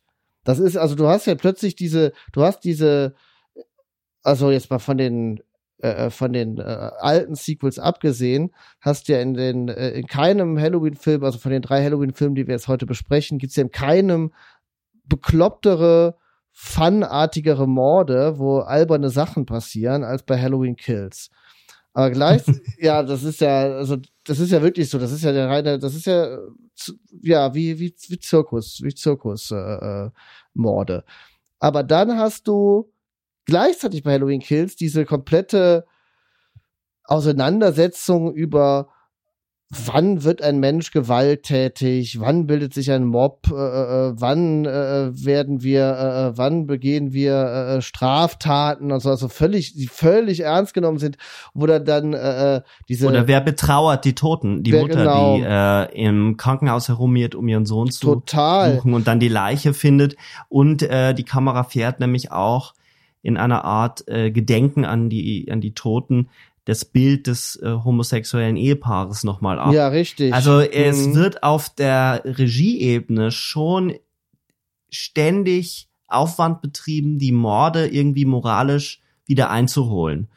Ähm, während sie aber gleichzeitig äh, äh, karnevaleske Zirkusmorde sind. Ja, genau, die bei, bei, bei Michael, bei Michael Myers bleiben dann nur noch diese karnevalesken äh, Zirkusmorde und äh, äh in der, in der, in der eigentlichen Haupthandlung, die man ja auch komplett, äh, die, die ja absurderweise ohne Michael auskommt. Die Haupthandlung von Halloween Kills ist ja eigentlich äh, äh, ein Mob von Traumatisierten, rottet sich zusammen, um den Killer, der damals ihre Verwandten getötet hat, äh, äh, endlich äh, dran zu kriegen, verwechselt dann aber den Killer mit wem anders und treibt einen unschuldigen Menschen in den Tod. Das ist ja aber im Endeffekt die Handlung Mob von dem, von dem Film dass es diesen Mob überhaupt gibt, ist einfach die größte Lächerlichkeit an diesem Film, weil ich lasse es mir ja noch eingehen, dass sich ein kleiner Mob aus dieser Bar heraus gründet, weil dort eben die eine Figur, die eben damals schon mit Michael zu tun hatte. Die Namen sind ja egal, die sind austauschbar. Es ist eben jemand, der ein Trauma mitzieht, diese Geschichte erzählt. Und so könnte man natürlich auch etwas von dem Gift der Narration oder des Mythos da erzählen, aber dass plötzlich ein ganzes Krankenhaus ausrastet und dann ausgerechnet einen kleinen, dicklichen ähm, Mann jagt, den zu Tode stürzen. Also der stürzt sich dann aus dem Fenster und da ist erneut eine Inkonsequenz in der Regie während er vorher versucht, jeden Mord irgendwie wieder einzuholen, dem eine Würde zu geben, filmt er den, der sich selbst umbringt, eiskalt ins zermatschte Gesicht. Ja, das ist völlig Und das verrückt. macht überhaupt keinen ja, das ist, Sinn. Das macht wirklich keinen Sinn. Und ähm, ja, und was auch, was auch, wo du das daran nochmal so beschrieben hast, was auch eigentlich völlig selbst, also völlig verschenkt ist, aber wo man sich auch wieder auf äh, ähm, gefährliches Terrain begeben hätte. Es ist ja schon verrückt, dass der Film handelt von, äh, vom dem Mob der Traumatisierten, die jetzt endlich mal die große Revenge machen wollen. Und Laurie Strode, die Chef-Traumatisierte, ist nicht dabei. Das ist schon eigentlich völlig bescheuert. Die, die liegt den ganzen Film über lang im Krankenhaus und macht nix.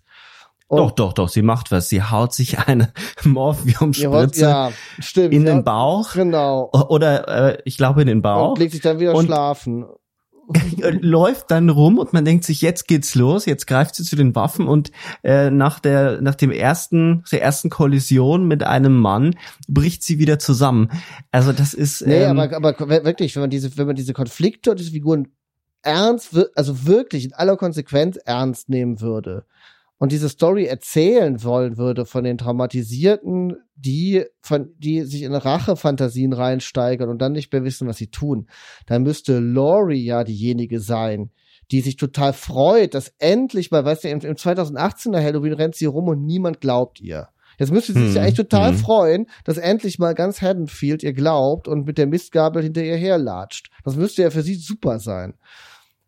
Und wenn sie dann diejenige wäre, die, die versehentlich den Falschen jagt und dann stürzt sich jemand rein und dann würde sie erkennen, fuck, ich bin quasi wie Michael geworden. Also das ist natürlich die simpelste Psychologie, aber, aber wenn, wenn das schon erzählt, dann muss man das doch mit ihr erzählen, dann muss man das doch mit der Hauptfigur erzählen, dann kannst du das nicht mit Nebenfiguren erzählen, die, an der Namen sich, ich mich jetzt schon nicht mehr erinnere. Das geht doch nicht. Das macht doch keinen Sinn.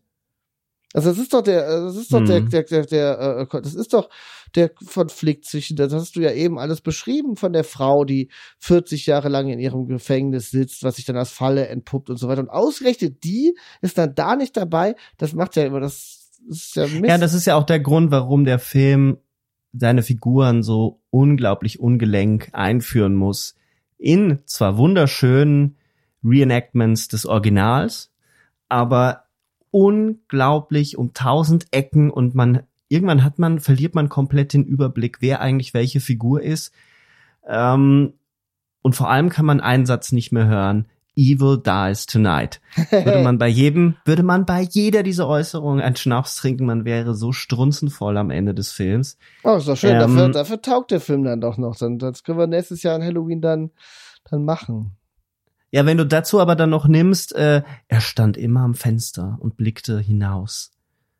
Dann würdest du den Film aber alkoholmäßig nicht mehr überleben. Der Film streckt, der streckt durch unglaubliches Pathos in den Dialogen so, so den Stillstand oder überdeckt den Stillstand.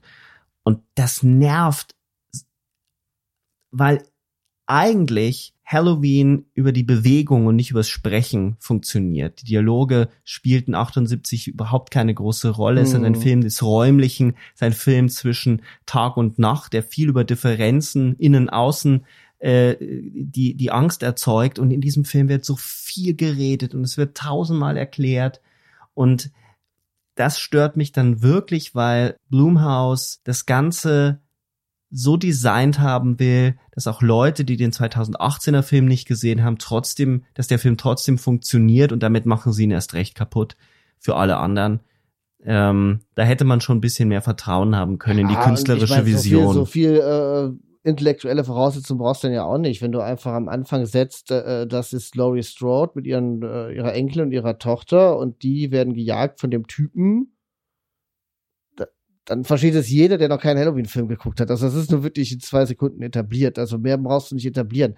Dass dieser Film wirklich eine Viertelstunde bis 20 Minuten sich Zeit nehmen muss, um alle möglichen Leute ausgiebig zu etablieren, wo dann auch diese Rückblende am Anfang ist, wo du den Jungen im Jahr 1978 hast, der von Michael gejagt wird und der von sich aus sagt, äh, äh das absolut ja. böse, oh Gott, also, also wirklich, in dem Originalfilm ist Loomis der einzige, der diagnostiziert, dass Michael der absolut böse ist. Das hat er nicht auf der Stirn stehen. Die tun in dem Film so, als würde jeder, der den Typen trifft, sofort denken, what the fuck, das ist ja, äh, das ist das absolut Böse. So sieht das Böse aus, wenn es Gestalt annimmt. Das, das ist einfach ein Riesen, das ist ein Riesenfehler. Das macht, das, das, das beschädigt die Figur äh, dramaturgisch enorm. Und das, äh, das macht der Film leider. Aber gut, der Film macht, äh, wenn ich äh, äh noch diesen Spoiler, Spoiler loswerden darf in ähm, Aussicht auf den letzten Halloween-Film dieser Reihe, Halloween Ends, der dann nächstes Jahr kommt. Ähm, wie idiotisch ist es eigentlich, Achtung Spoiler, Achtung Spoiler, dass äh, Laurie Strode's Tochter am Ende von Halloween Kills stirbt. Ja, und dann auch noch so lieblos. Ja, total. Das ist wirklich so in, in, in nicht mal einer Minute ist sie weg und es passiert nichts mehr das ist, funktioniert nicht mal als Cliffhanger, das funktioniert erst gar nicht, sondern es ist, was hängen bleibt, ist, er ist das Unbesiegbare. Und was mich am meisten nervt, man ahnt eigentlich schon, also ich bin gespannt, vielleicht kommen sie noch auf eine andere Idee, wie Michael Myers am Ende, wenn er denn überhaupt stirbt, sterben wird, nämlich indem sie, Laurie, sich opfert, dabei aber keine Angst empfindet. Es würde Sinn machen, ja, würde, würde zumindest auch den Bogen zum, zum Original äh, äh, gut, äh, gut schließen. Ja. Es ist sowieso so, im Endeffekt, im End, wenn man ganz, wenn man es ganz genau nimmt, hätte man eigentlich auch die Möglichkeit gehabt, bei dem Halloween 2018 Film äh, Laurie zum neuen Dr. Loomis zu machen. Ne? Also, dass sie quasi die äh, Warnerin ist, die ähm, äh, die sich mit Michael äh, auseinandersetzt und äh, äh, versucht zu verstehen, was sie da, wem sie da eigentlich begegnet ist in dieser Nacht und äh, und von der Seite aus äh, ihre ihre Tochter äh, nervt und so weiter. Ne? Also das, das wäre auch eine Möglichkeit gewesen, weil ich komme nur darauf, weil genau das, was du gerade beschrieben hast, ja in Halloween 2 passiert, ne? Also dem dem von Carpenter, wo das da ist es ja so, dass mhm. Loomis sich mit äh, Michael zusammen in die Luft jagt, ne? ähm, und ihn dadurch endgültig tötet, weil er stirbt ja in Halloween 2 schon mal endgültig.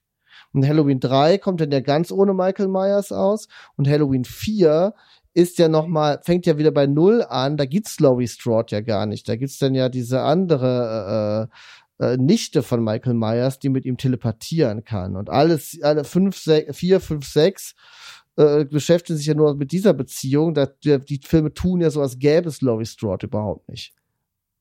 Und äh, Loomis und Loomis, genau, Loomis gibt es immer noch, ja, ja, weil, weil irgendwie Donald Pleasance damals so, eine, so ein, ich glaube, das war auch, auch so ein, so ein, so ein äh, Comic-Messen-Liebling, ne? Der hat dann noch im Alter sein, hat er im Alter dann auch sein, sein, sein, sein gutes Geld damit gemacht, einmal, einmal im Jahr die, den Loomis nochmal zu geben oder so. Ich weiß es nicht. Aber das, ähm, ja, genau, aber die, aber die Sequels tun ja so, als hätte es äh, Laurie nie gegeben. Und dann ähm, und dann würde es wahrscheinlich wird's so, wird's so laufen. Aber ich verstehe nur nicht, warum man dann, wenn man diese Reihe schon so anlegt, als äh, das sind drei Generationen an Straw-Frauen, die sich gegen den alten weißen Mann äh, behaupten. Mm, mm. Es hat ja auch sowas, es schwingt, es, es, es schwingt ja automatisch schon diese ganze Generationendebatte, die wir in der heutigen Gesellschaft ja, die es in den 70ern noch nicht gab, die wir aber heute haben, schwingt da ja irgendwie mit.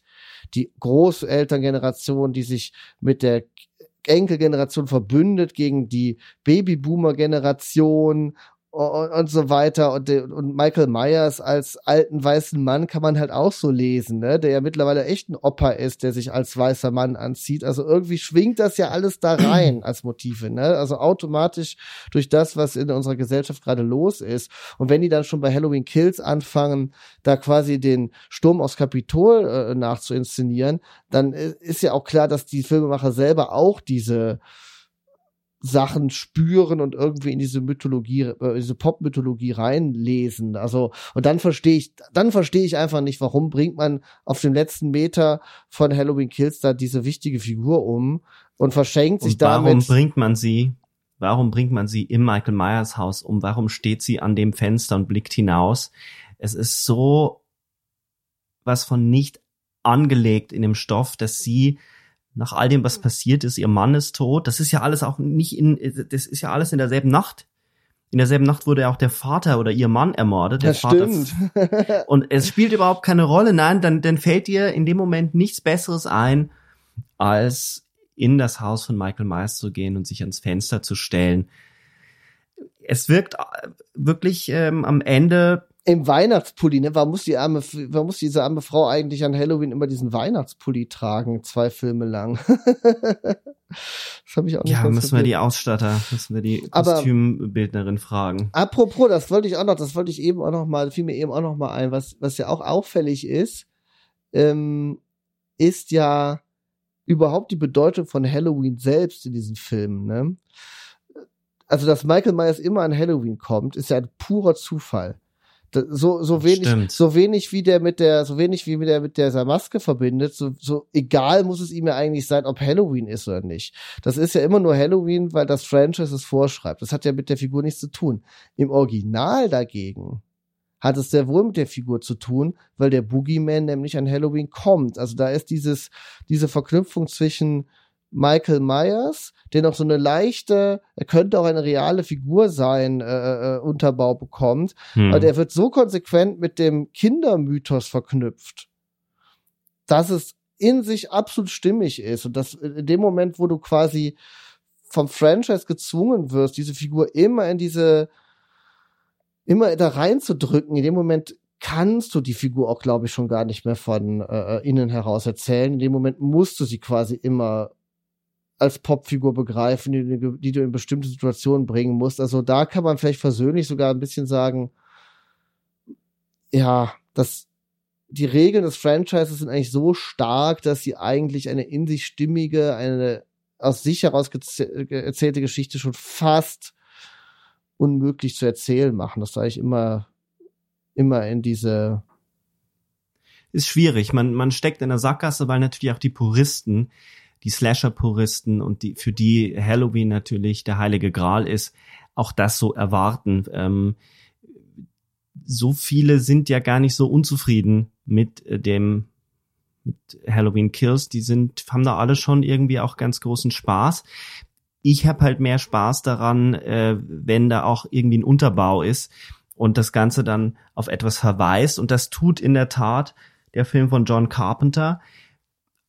Wie viel davon dann wirklich intendiert war, das spielt auch keine Rolle. Man kann da sehr viel rausziehen. Und ich finde, eine Sache, die man jetzt aus diesem Gespräch ziehen kann, ist nämlich, was die Arbeit von Dramaturgen so mit sich bringt. Nämlich immer, wenn man einen Stein aus einem Drehbuch herausnimmt, muss man eigentlich alle anderen Steine auch umdrehen oder verschieben.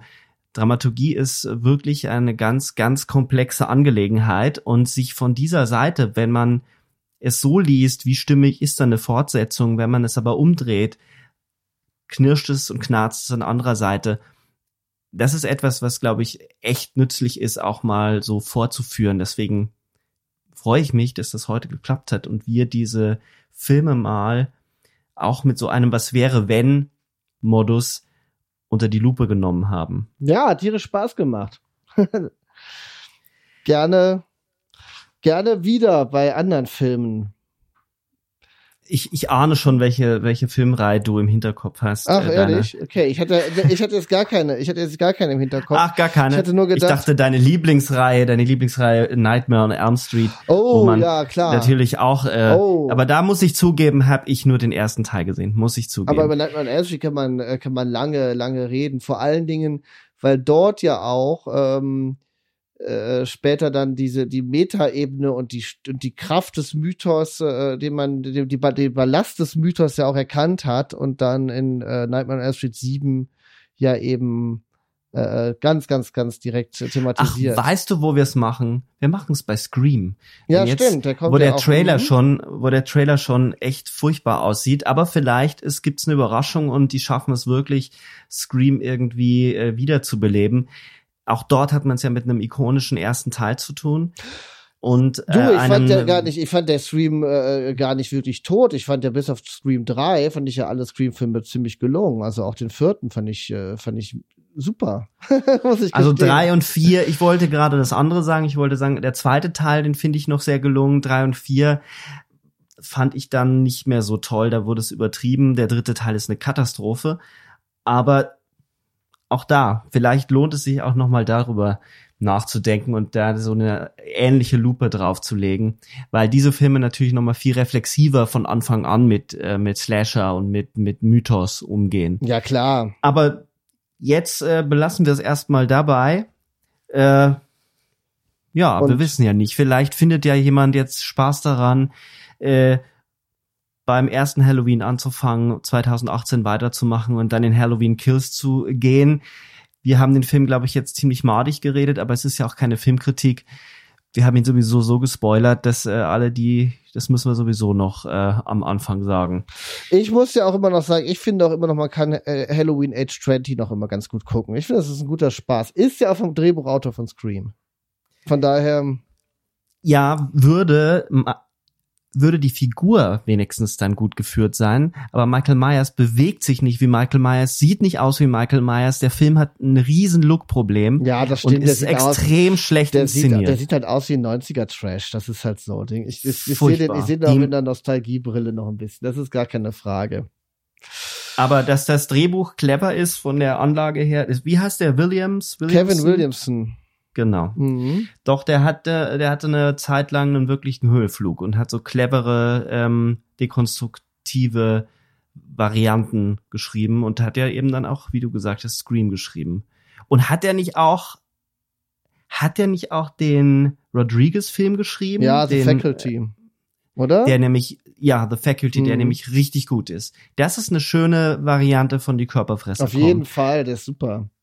Der ist super. Aber jetzt kommen wir ins Quatschen hier. genau. Ähm, Ähm, viel Spaß mit Halloween. Happy Und, ähm, Halloween. Happy Halloween. Bis bald.